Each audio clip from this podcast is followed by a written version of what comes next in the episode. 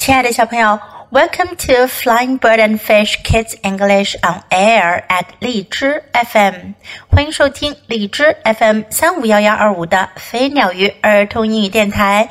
This is Jessie，我是荔枝优选主播 Jessie 老师。埃里克决定要把动物们逃亡的真相告诉爸爸。那接下来会怎么样呢？动物管理员们能制止动物们的逃亡吗？今天我们要讲的是 Eric's Talking Ears Chapter Five，埃里克的会说话的耳朵第五章。Traitor，叛徒。At first, Dad didn't believe him。起先，爸爸不相信他的话。He kept saying, "This is a joke, isn't it?" 他一直在说。 他一直在说这是个玩笑，不是吗？And Eric insisted, "No, no, honest, Dad, it isn't." Eric 坚持说：“哦，不是的，不是的，说真的，爸爸，这不是个笑话。” But a keeper dashed in, shouting, "You'll never believe what's happening!" 可正在这时，有个动物园管理员 跑了进来，大喊道：“你不会相信发生的事儿的！Two gazelles and a kangaroo have just jumped over the fence。两头羚羊和一头袋鼠刚刚跳过了篱笆。Then Dad began to believe it。然后爸爸就相信艾利克的话了。Call out all the keepers! He cried. This is an emergency. 他大喊道：“把所有的动物园管理员都叫过来，这是紧急情况。” The animals' escape was over before it began. 动物们的逃亡还没开始就结束了。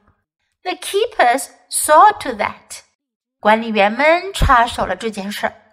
The two gazelles and the kangaroo were put back in their pens. 两头羚羊和袋鼠都被放回了他们的圈里。as the kangaroo was led back, he saw Eric standing with the keepers. 当袋鼠被带回去的时候，他看到埃里克和管理员们站在一起。His ears started waggling. 他的耳朵开始摆动起来。Only Eric knew what he was saying. 只有埃里克看懂了他说的话。We were fools to trust you, human child. 人类孩子， 我们相信你真是傻瓜。The first gazelle twitched her ears angrily. Traitor！第一头羚羊生气地扭动着它的耳朵。叛徒！And the second one told him, "None of us will ever talk to you again."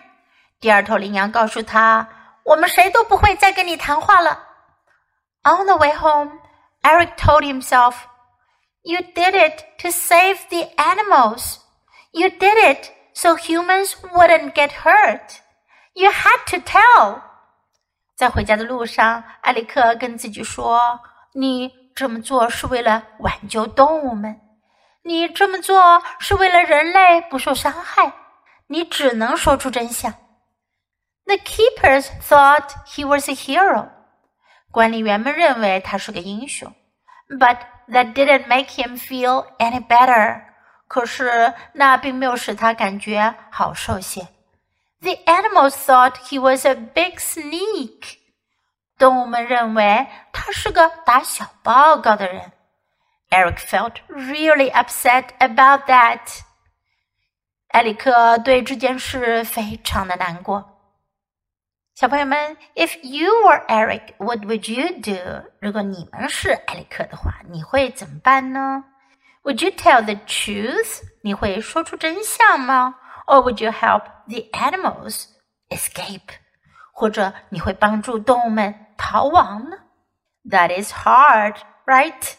这可真难决定呀，对吗？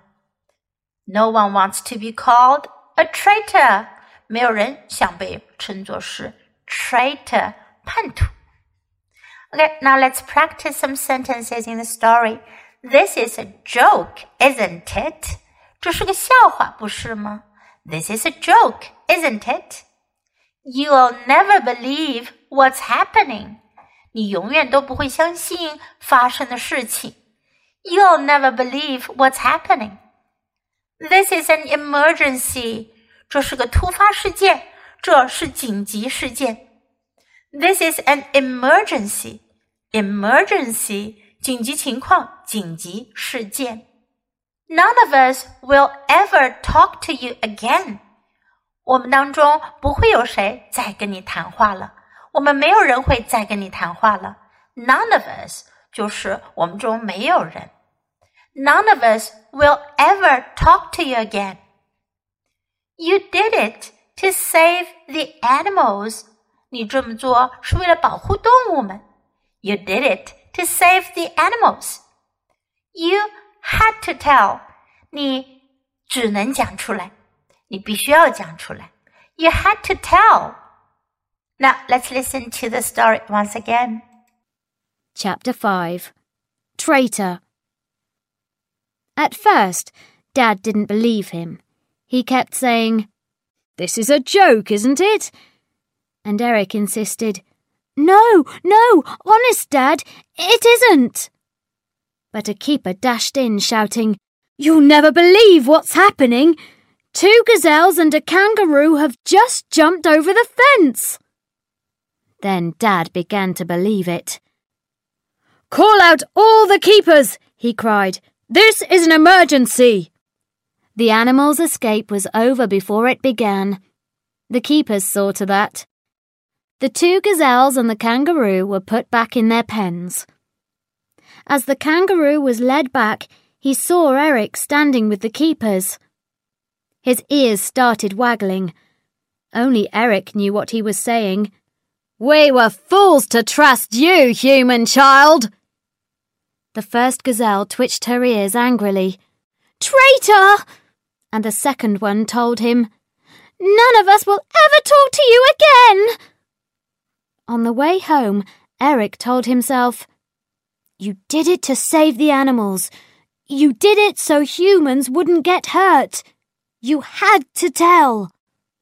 The keepers thought he was a hero, but that didn't make him feel any better. The animals thought he was a big sneak. Eric felt really upset about that. 小朋友，你喜欢今天的故事吗？记得给 Jess 老师点赞哦！还有，别忘了下载到手机上收听，更方便哦。Thanks for listening. Until next time, goodbye.